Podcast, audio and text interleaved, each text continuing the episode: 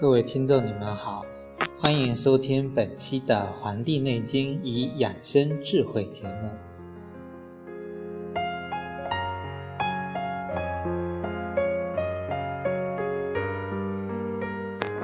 上期我为大家介绍了脾跟肤两者之间的区别，那么这次我将为大家介绍关于皮肤。这些疾病的一些症状，以及对如何现代人护肤的一种思考。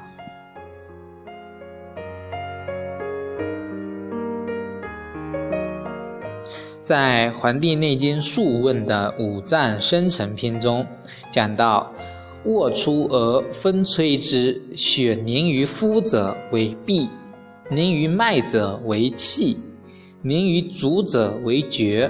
此三者，血行而不得反其空，故为闭绝也。这句话的意思是说，睡觉的时候出来，这个外感风寒邪气以后，血液循环不畅，凝滞在皮下，也就是肤的这个部位，就会出现麻痹的症状。凝滞在血管里，就会形成淤血；凝滞在下肢，就会出现双脚冰凉。这三种情况都是因为血液循环不畅、局部缺血导致的这种麻木不仁和体温下降的症状。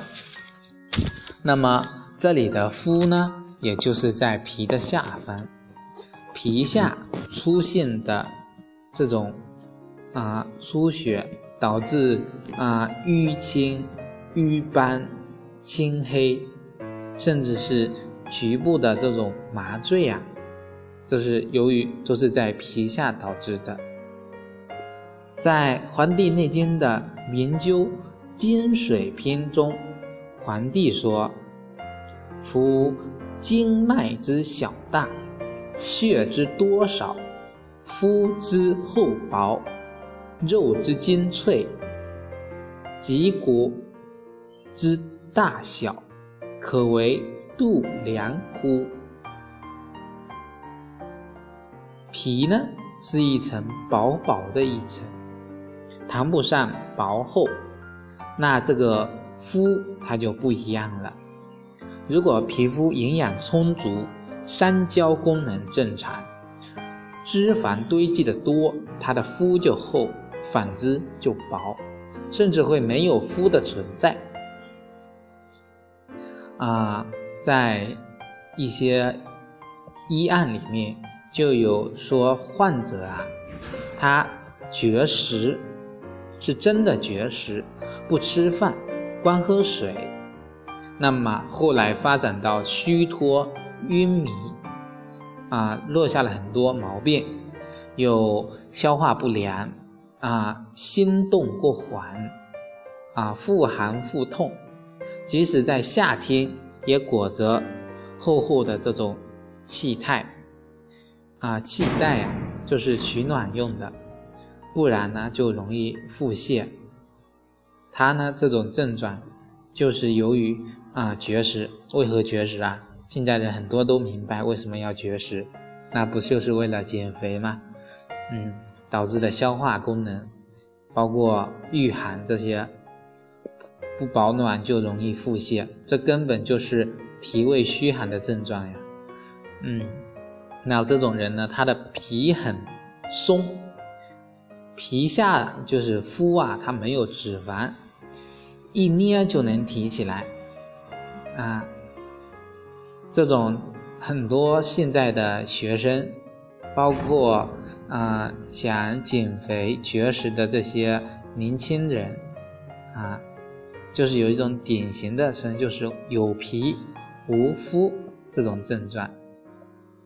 那在灵鹫的《顺逆肥瘦篇》啊，就告诉我们说：凝滞壮大，血气充盈，肤格坚固，应加以邪。刺刺者生而留之。这句话什么意思呢？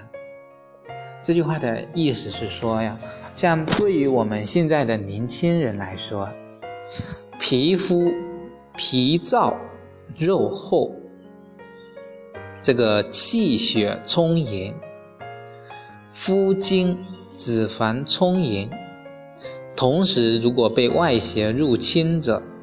可以生刺，留针时间长一些；反之，只能浅刺，或者只用皮针。啊，在《伤寒论》中有一个方子叫做猪肤汤，肤就是皮肤的肤。如果如果在仅仅根据字面去理解的话，就是找块猪皮就得了。其实应该是要有带脂肪的这种猪皮，这个猪油呢也叫大油，滋生这个什么呢？是滋阳，这种效果是非常好的。体体会不了这个灵芝的意思的人，可以就是提炼一些猪油，带这个凝固以后看看。体会一下那种白皙细腻、这种光泽的这种形状，哎，这个猪油这个凝固了以后是一层白白的，特别的滑。那按照我们中医的这种理论啊，我们的肺呢是主我们的皮毛的，肺与我们大肠相表里。表皮的问题应该从我们的肺气、胃气去着手去解决，一般不涉及这个营血。啊，因为气走经经络呀叫胃气，如果血走经络叫营气，叫营，而我们。皮肤肤的问题呢，直接就隶属于我们的三焦，我们的心包经。前面我在给大家介绍这个这个膏肓啊，这个脂肪的时候，都已经阐述了它们之间相互的一种关系。这个肤呢，与我们在三焦中运行的体液有着非常密切的关系。有的人没有肤。但是有的人却浑身长满了这种啊，这种脂肪瘤，这种叫就是脂脂肪球呢，很多疙疙瘩瘩。虽然没有那种很痛苦，但是呢，它却很硬，很疙。这种情况呢，啊，很多爱美的女士，她们都是不愿意。啊，这种有这种情情况的，那一般去治疗的方法呢，那就是通过化痰，啊散结的这种方法去治疗这种啊肤病，用这个皂刺、这个橘络、丝瓜络、南瓜子这些东西去治疗，这个效果非常好，因为。这个脂肪瘤跟这个我们的三焦运化的体液有关，而这些东西刚好是起到一种啊一种驱散、一种化痰散结的这种作用。这是关于肤病的第一个方法。那么像其他的就是年轻人比较注重的就是脸部的。就是常见的这个抑制性的这种脱发。何为抑制性呀？就是太油腻了，毛存不住。还有像青春痘也是肤的一些问题。那么油脂代谢的问题，这些通通呢都源于这个心包之火和三焦的痰湿。心包经火火旺，这个三焦啊，它湿气过重，啊有痰，这个都是非关我们的肺事的，都与肺无关。这个少女啊，这个皮肤的嫩滑水灵，吹痰得破。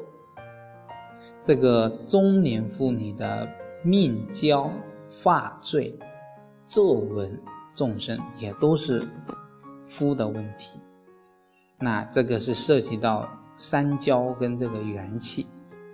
认识到这一点之后呢，我们的中医的美容才有了这种理论的基础，治疗呢才特别的显著有效果。那在这方面问题就可以通过调养三焦，增加人体一种元气的，以及肺气的一种补充，这几个方面去入手。所以呀，现在现代人对这个皮和肤啊，他分不清，不明白。所以满大街的化妆品的广告，宣传的啊护肤啊焕肤嫩肤，其实他们都说的是皮的意思。那些化妆品只在表层，它并没有解决肤的问题，没有解决内部的问题。那肤呢，只能。通过内部去调理、去调养，才能解决。那肤好了，皮自然也就充实了。所以，这是关于这个肤的关系，以及人们对这个皮肤病、护肤的一些错误的看法的一种中医上的解释。好，我们这期就讲到这里。谢谢大家。